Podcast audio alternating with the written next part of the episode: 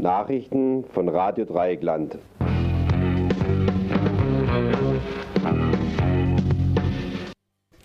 Big Money wins republikanische Senatsmehrheit.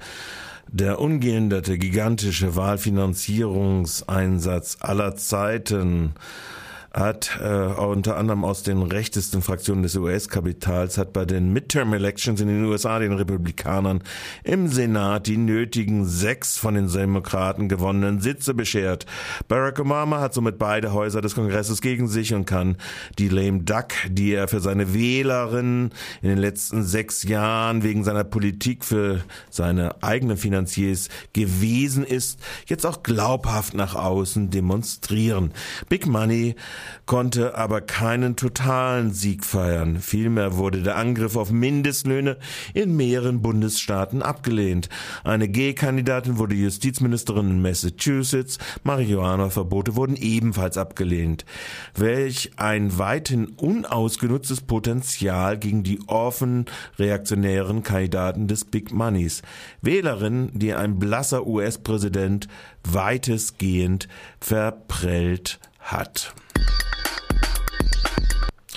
Donbass OSZE-Drohnen werden gestört. Eine von der Organisation für Sicherheit und Zusammenarbeit in Europa in der Ostukraine eingesetzte Drohne ist elektronisch mit einem Störsignal angegriffen worden, berichtet Spiegel Online. Die Aufklärungsdrohne habe sich über von prorussischen Rebellen kontrollierten Gebiet befunden und habe ein Störsignal militärischer Stärke empfangen, so die Organisation für Sicherheit und Zusammenarbeit in Europa mit ihrem Hauptsitz in Wien. Es sei bereits das dritte Mal, dass eine der unbemannten Flugzeuge angegriffen worden seien. Die Drohnen sollen die Einhaltung der Waffenruhe in der Region überwachen. Anfang Oktober hatte Österreich zwei Drohnen zur Verfügung gestellt. Deutschland und Frankreich haben ebenfalls angeboten, sich an den Einsätzen zu beteiligen. Bei Mariupol war eine Drohne auch beschossen worden. Der Beschuss hatte aber das Ziel verfehlt. E.ON, RWW und Co. nutzen Politikerpatronage zum Plündern. Um sagenhafte acht Prozent haben allein 2013 die oligopolistischen vier Stromkonzerne die Strompreise heraufgetrieben, im Durchschnitt. In einer insgesamt eher deflationären Ökonomie die normalen Haushaltskunden mussten gar 10,9 Prozent mehr und damit jetzt 23,9 Cent je Kilowattstunde plus Mehrwertsteuer bezahlen. Dies berechnete D-Statist, das Statistische Bundesamt. Mit knapp 35 Milliarden Euro zahlen die tariflichen Netzkunden beinahe so viel wie die meist gewerblichen Sondervertragskunden mit 39 Milliarden Euro. Diese bekommen dafür aber nahezu doppelt so viel Strom. Möglich macht diesen Plünderungsfeldzug der Big Four die politische Patronage. Hier hat sich an der Seite von Merkel jetzt der kleine SPD-Dicke Sigmar Gabriel gestellt.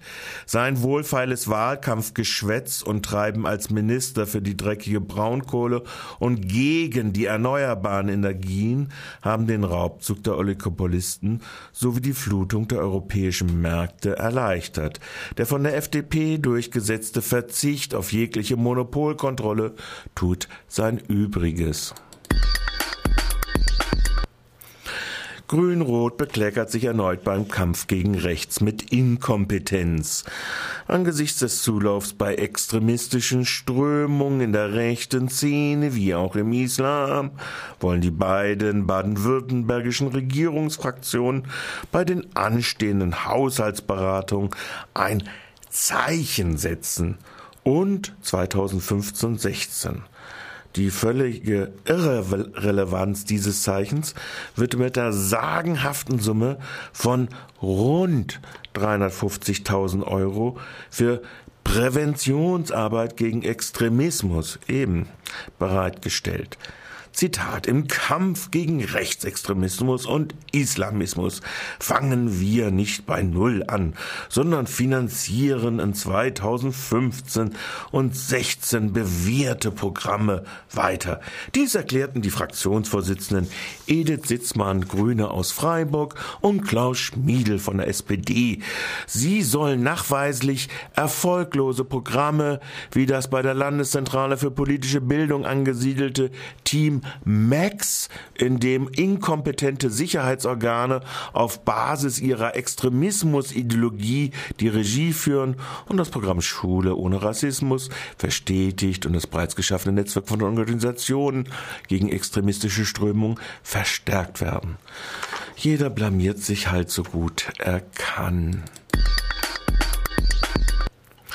Heftiger Streit um Besetzung des NSU-Untersuchungsausschusses. Nachdem er eingerichtet worden ist, halten, haben zwar alle vier Landtagsfraktionen einen gemeinsamen Untersuchungsauftrag erteilt und dies soll heute im Landtag auch beschlossen werden.